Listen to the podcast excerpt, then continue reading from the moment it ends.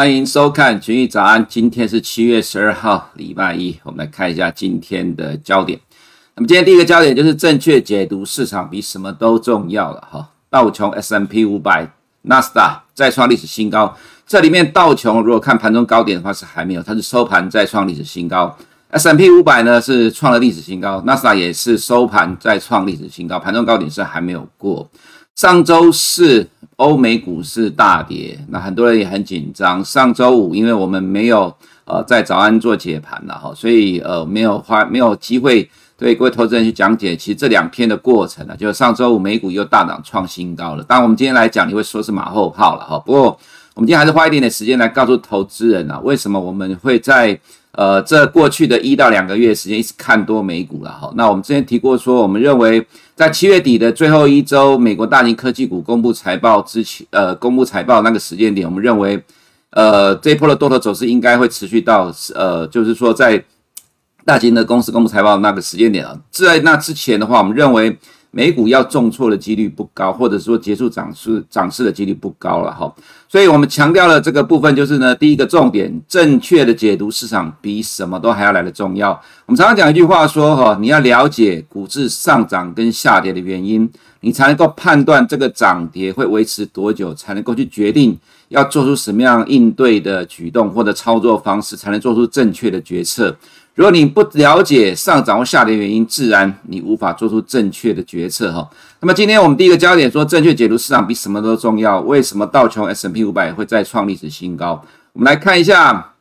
呃，上周的情况哈。这个是上个礼拜五呢，七月早上盘前哈，我们看到两大报对于前一个晚上欧美股市暴跌的解读哈。这里面提到其实都是同样东西，FED 提前缩表，美股暴跌，或者是欧美央行想要缩债。股市下跌，真的是这样吗？刚好碰到 FOMC 的会议记录公布，其实里面的内容跟呃六月十六号会后记者会其实差不多一样。那我们在这个会议记录出来之前就提过了哈，其实要去根据呃市场去反映呢三个礼拜之前的消息哦，造成股市崩盘，我们觉得这个几率非常的低，而且其实呃是六月十六号 FOMC 之后的会议内容，它是偏鸽派，不是偏鹰派哈。那市场的解读当然到最后来讲就被。呃，Power 跟 John Williams 扭转了，所以美股才会再继续创新高。其实你也没有办法怪媒体啦，因为媒体也是引述外电啦。那部分的外电当然不明就里，就直接找呃现有的现成的题材。现呃今天你有公布什么数据就拿来讲。那其实真正原因并不是来自于这个部分啦哈。我们看一下哈，如果说呃是因为担忧缩表、担忧紧缩货币政策的话，那么 Fed 的利率期货哈。这是费德利率期货，二零二三年跟二零二二年啊，不会从上个礼拜就开始快速的往下掉了哈。它反映的当然不是要缩表跟这个紧缩货币政策。如果是要缩表跟紧缩货币政策的话呢，这个呃利率期货一定是往上走，不是往下走。所以其实金融市场哈，它其实每天都有一些呃讯息在改变市场的氛围跟气氛。你要搞清楚到底是什么在决定。上个礼拜，呃，上个礼拜下半周哈，这个欧美股市的震荡哈，我们看一下，呃，这是美国各年期公债殖利率哈，不管两年期、五年、十年、三十年，都是在上周哈这一整周有比较明显的跌势。刚好上礼拜又有公布另外一个数据是 ISM 的服务业指数下滑了哈，因为现在美国的经济里面啊，百分之八十五到九十都是服务业哈。其实虽然现在很多人在讲 ISM 制造业指数。不过，其实就我们的观察了哈，其实现在在美国的投资界机构投资人来讲，几乎已经没什么人在关注 ISM 的制造业指数了，因为占经济的比重越来越小，影响越来越有限。现在还是高度关注的是服务业的指数。那服务业指数呢，其实从高点下滑了哈，所以也担忧呃美国经济会受到一些呃现在高极其高的关数呃因素开始趋缓。当然，另外一个部分就是我们上周。下半周所提到的 Delta 病毒冲击的下半年全球经济的复苏，我想可能投资者你如果没有在观察国际金融市场的动态的话，不管你有没有看欧洲或美国，其实在上周下半周，基本上 Delta 病毒全部都是欧美金融市场的焦点，只是投资人在谈，投资人不并不知道了哈。那我们看一下美国的两年、五年、十年通膨预期啊，其实也是从上周开始快速的跌下来，所以其实金融市场它反映的呢都是 Delta 病毒扩散。冲击到今年下半年经济复苏的这个预期，哈，这是上周的下半周的主旋律，所以才会造成呃上周五的欧洲股市的大跌，哈，再拖累到美股的部分。那我们看到，其实如果说从 GDP 的角度来看的哈，其实本来 GDP 这个是中间白色的是美国今天的预估的中位数了，第二季九点七，第三季七点零，第四季四点九五，本来就是逐季的往下掉，这是正常的情况，因为呃第二季有一点九兆美元纾困案的效应然后，那随着时间的拉长，当然效应会逐渐的降低，所以 GDP 成长率本来就在趋缓哈，这是确定的方向。如果拿这个东西来当做美国经济趋缓呃趋缓的一个理由，就有点呃太过度反应了哈，所以其实在金融市场。各式各样的声音都有，但就看你们把这里面的讯息厘清出来，它到底会对市场产生什么影响？哈，上周我们提到这张图了，哈，就美国全国的确都出现了 Delta 病毒的新增确诊的病例，所以这个是对于金融市场有比较大的影响。但是我们上周一直在强调一个重点是，Delta 病毒呢，它其实在美股里面已经反映在类股的涨跌幅里面，对于整体指数没有什么影响。原因是呢，这一波带动美股上涨，纳斯达克创新高，S&P 500创新高的 Apple 跟 Amazon，刚好他们又是受惠于病毒的概念了，所以才会带动美国股市创新高。反而看起来好像不受 Delta 病毒影响，其实相关受到影响的类股都已经在跌了哈。那我们看到，在这是上个礼拜五晚上了哈，七呃上个礼拜是七月八号晚上，我们发出了 Line 的通知。我们看法其实当天晚上因为。呃，欧洲股市跌幅蛮大了。我们提到说，我们的看法是美股的部分，然后类股已经反映的这个里面了。那欧洲市场哈也有同样的情况，只是说债市的避险情绪干扰到股市哈，那造成欧洲股市的大跌。不过我们认为这是短期的震荡而已啦，其实影响时间不会太久。这是晚上大概七点多我们发出的讯息哦。当天晚上九点多，股市的大户呢也来问我，因为其实他问到的这个呢，就是市场上大户之间在流传的消息，其实只能看到表面，说市场在大跌了哦。然后呃，这些大户在问我怎么看这个市场，我说呢，我认为欧股收盘之后就会拉上去了啦，这是在美股开盘之前呐。其实这个状况很陌生吗？不会了哈。我们在早上这个节目，我们常常说哈。呃，如果你会看到欧洲股市哦，在呃午盘，在下午盘的时候就已经开始重挫了哈，没有意外的话，在欧洲股市收盘前呢，美股就会开始拉上去，或者欧洲欧洲股市收盘之后就往上拉上去，缩小跌幅哈。其实上周四的晚上的走势基本上是再一次的历史重演了。那我们可以看到，在晚上十点之后呢，欧洲股市就开始慢慢往上拉，欧洲股市到十二点收盘了啊，十点就开始慢慢往上拉了，美股也在开盘之后。往上拉，在欧股收盘呢，一路往上拉抬，缩小了跌幅。那么这个就是呃重呃重演啊，这个近期呃这个今年以来的这个市场惯性，或者说长年起来一直都是如此。虽然说美欧股市是以开发市场会互相联动，但通常会出现的状况是，如果是欧洲股市先弱势的话，最终在欧洲股市收盘之后，美股就会自己拉起来，自己走自己的路了。后如果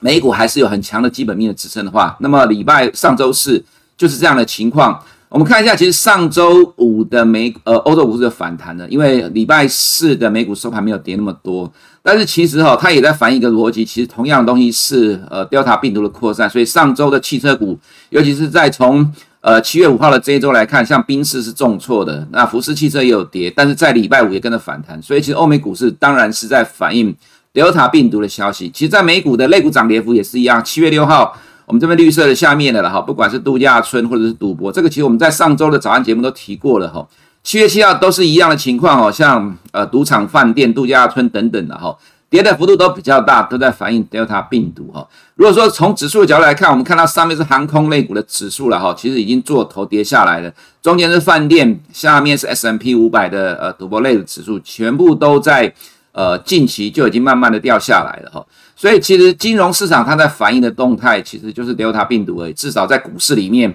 上周的下半周最后两天就是这个部分。但是你只要搞清楚它的涨跌原因，就能够判断这个方向。既然是 Delta 病毒，其实从去年到今年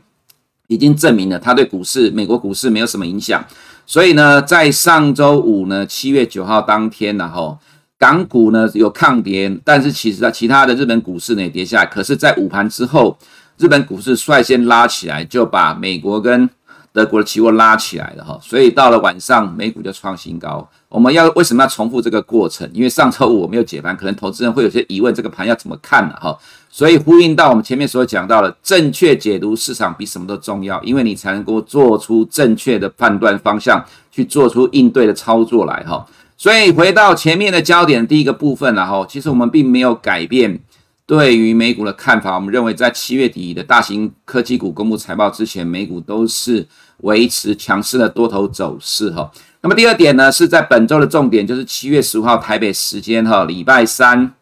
，Fed 主席 Power 众议院是在凌晨十二点，参议院是在礼拜三台湾时间晚上的九点钟要公布半年度的货币政策报告。那这个货币货币政策报告已经在上周五先公布了哈，里面的内容是什么呢？货币政策将继续为经济提供强有力的支持，疫苗接种方面的进展推动经济重新开放并强劲成长。就业仍远低于疫情爆发前的水平。我们还是讲一句话啦，美国的中央银行呢是呃，现在美国投资人认为美国经济跟股市的掌舵者。呃，美国投资人很放心有一个做多的中央银行在带领之下，所以美国投资人是积极做多了哈。这个时候，如果 FED 还没有转成强硬的鹰派之前，你都不用太担心美国股市会有大崩盘的问题哈。再就本周重要经济数据是七月十三号，美国要公布六月的 CPI，七月十六号美国的零售销售。等一下在 CPI 的后的部分，我们稍微说明一下哈。那本周的财报，呃，礼拜二有 JP Morgan 高盛，礼拜三有 BOA，呃，Wells Fargo City，然后七月十五号 UNH 跟 Michael 呃 Morgan Stanley，UNH 是现在道琼最大的成分股了哈。那么 ECB 的 Christine Lagarde 呢，他在昨天。接受媒体采访，他说预计在七月二十二号，ECB 会调整政策了，这应该是持续的更加宽松了哈。那再来就是七月九号，中国全面降准，约释放一兆人民币，但下半年有四点三兆的 MLF 到期。美国将二十三家涉疆中国企业列入实体清单，中国监管机构禁止虎牙收购斗鱼，其实多空都有。那我们认为这个降准对中国来讲，股市可能是短暂的反弹了哈。那么在美元升值，外资在台股卖不停。航运股回档，中小型科技股强势演出哈。接下来呢，我们就来进入今天的呃这个焦焦点的部分跟图的部分了哈。这前面刚才有提过了，正确的解读市场，你才能够做出正确的应对操作的方向哈。那么再来，我们看到其他的部分，本周 F D 的关于行事历哦，九礼拜三的凌晨十二点，跟当天台北台北时间晚上九点半了哈，Powell 要讲话。那呃礼拜。呃，这个礼拜二时间公布的 CPI 哈，预期是四点零，核心的部分前期三点八，有没有留意到这个增幅？市场预期是缩小，当然有可能超过市场预期啦。不过其实现在市场普遍都认为了哈，呃，去年呃反映的年增率的大概低点呢，大概就是呃这个今年 CPI 上涨增幅最高的了哈。所以看月增率的部分了哈，月增率在呃四月的话呢是零点九，五月是零点七。那如果照现在市场预估的话，零点四呢是持续往下掉，这个就是市场为什么也认同 FED 认为说这个通膨上升是暂时的原因之一哈。那么在礼拜五公布的零售销售呢，预期是零点负零点四，前期是负一点三，这个降幅也稍微在缩缓了。那其实没什么意外的话，未来还是持续的往上走高，只是短暂的拉回整理哈。美元指数因为呃上周五的避险情绪稍微消退，所以下跌。不过我们认为。中期而言来讲，还是升值的走势。那七月二十号，ECB 会有这个会议哦，可能会改变呃目前的货币政策，就是变得更宽松，以支撑欧元区的经济。所以其实对于欧元的中长期来讲，还是比较不利的哈。那支撑美股能够持续上涨的关键，绝对就是企业获利的成长。现在呃，普遍已经预期了第二季获利成长会超过六十 percent 以上，第二季呃第一季五十，第二季六十 percent 以上，这是美股能够强势的关键。所以我们一直强调在。七月底的大型科技股公布财报之前呢，美股应该不会什么太大的回档空间了哈。那么在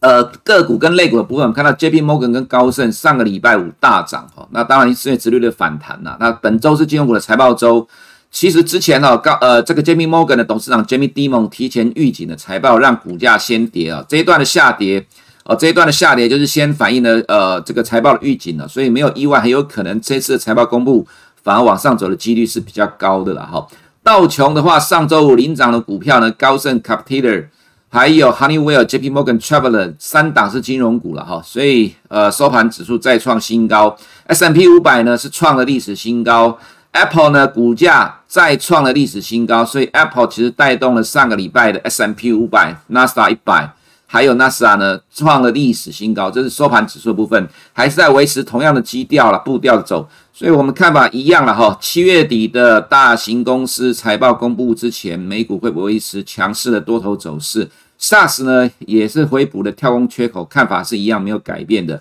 原油的话呢，因为美股的创新高带动了油价的反弹，后市人看 OPEC Plus 的会议哦，所以上周五有反弹了。我们认为上周反弹之后，本周还是横向的震荡几率比较高哈。外资在亚洲的动态了哈，那上周五外资普遍大卖，因为跟着美国股市的下跌。我们看一下这张图哈，上面这两条呢，呃，这个绿色的是。S M P 五百指数从去年底呃当做基期起点哈，去从今年以来 S M P 五百涨了十六点三三 percent，下面这个是 Stock 六百涨了十四点七 percent，下面这个呢橘色这个是 MSCI 亚太指数了哈，这里面当然包含了日本、中国大陆、台湾，夯不啷当的几乎是整个东亚股市哈。如果看整个 MSCI 亚太指数的话，只涨了一点零三 percent。那呃，这个走势远落后于已开发市场哦，所以反映在另外一个部分呢，就是我们在之前所提到的美元升值对于亚洲新兴市场不利，因为其实新市场里面。光亚洲的这个部分啊，光亚洲这个部分就占了新市场指数三分之二以上的了哈，所以亚太市场会受到外资的调节影响，就出现了这样的一个走势。你必须了解市场的动态，正确的解读市场，才不会做出错误的决定的哈。外资上周五的大卖台股四百多亿，今天虽然美股创新高，今天外资也不见得会跟着买进了，顶多是卖超缩小或者小幅买超而已了哈。其实外资会随着。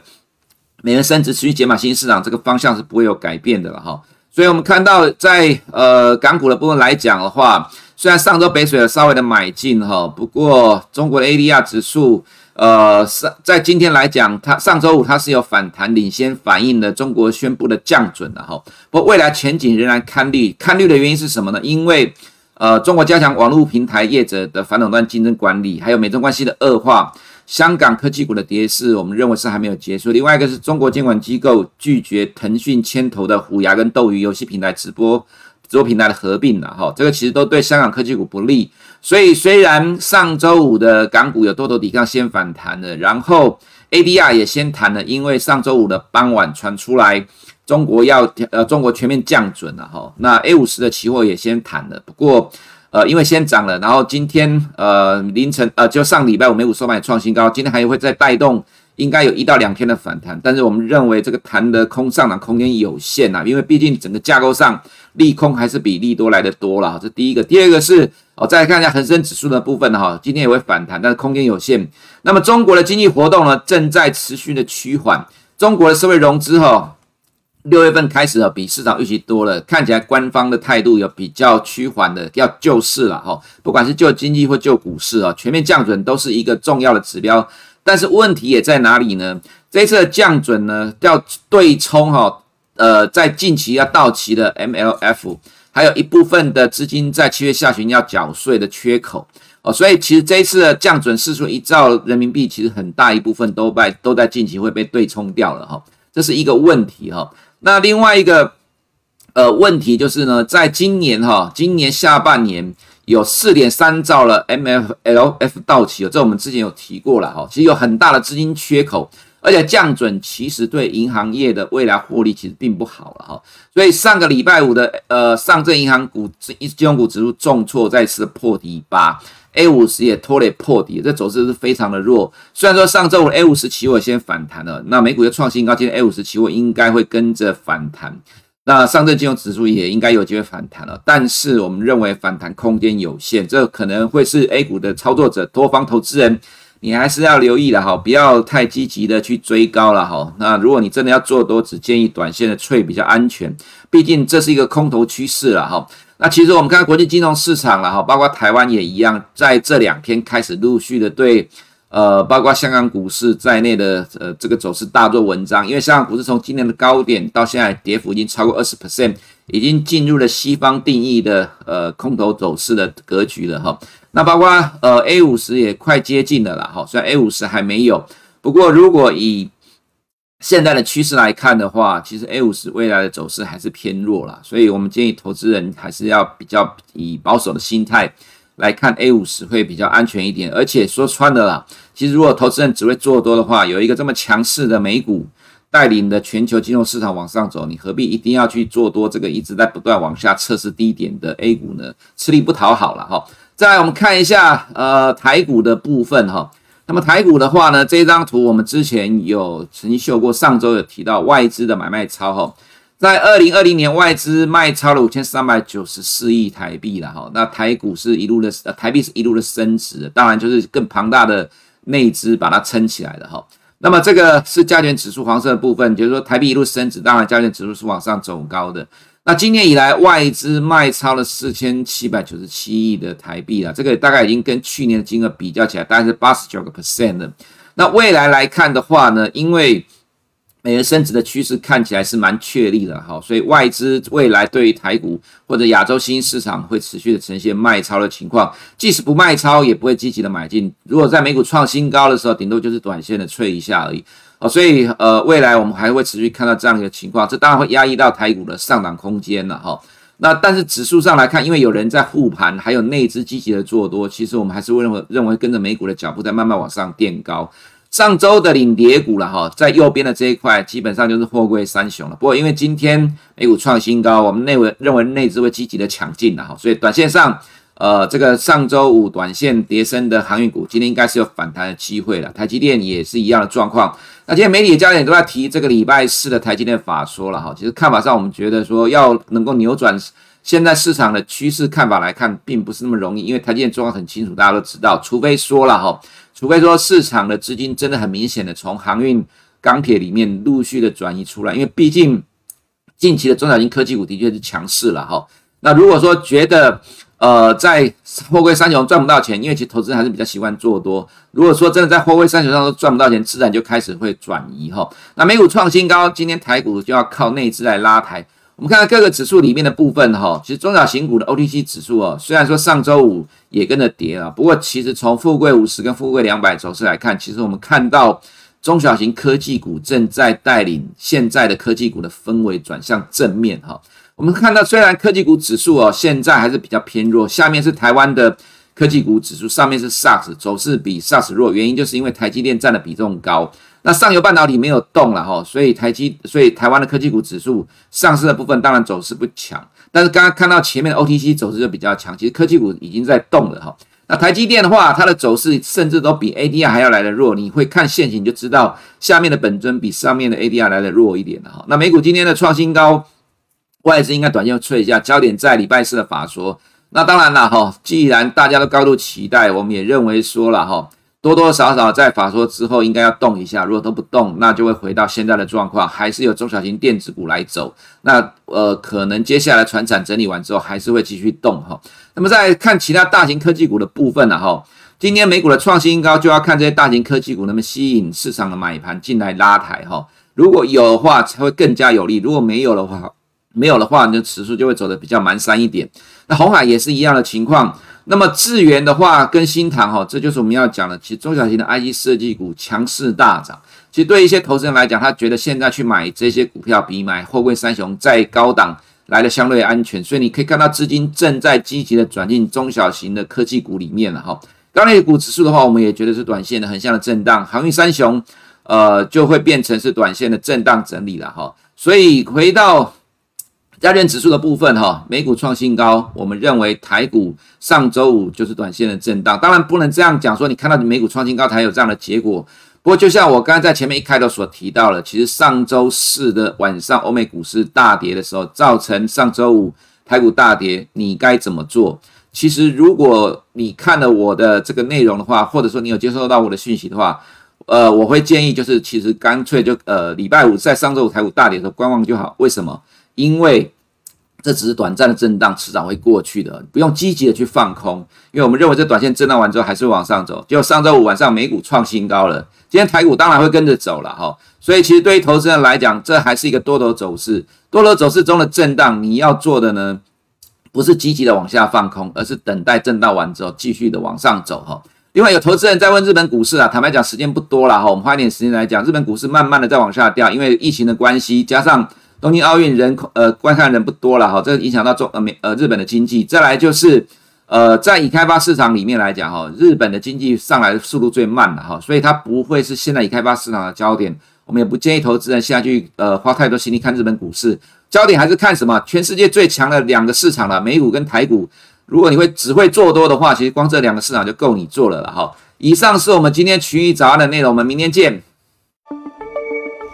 国泰全球智能电动车 ETF 是全球唯一高纯度智能电动车主题的 ETF，聚焦最关键产业巨头，带你参与电动车急速狂飙的致富机会。准备好迎接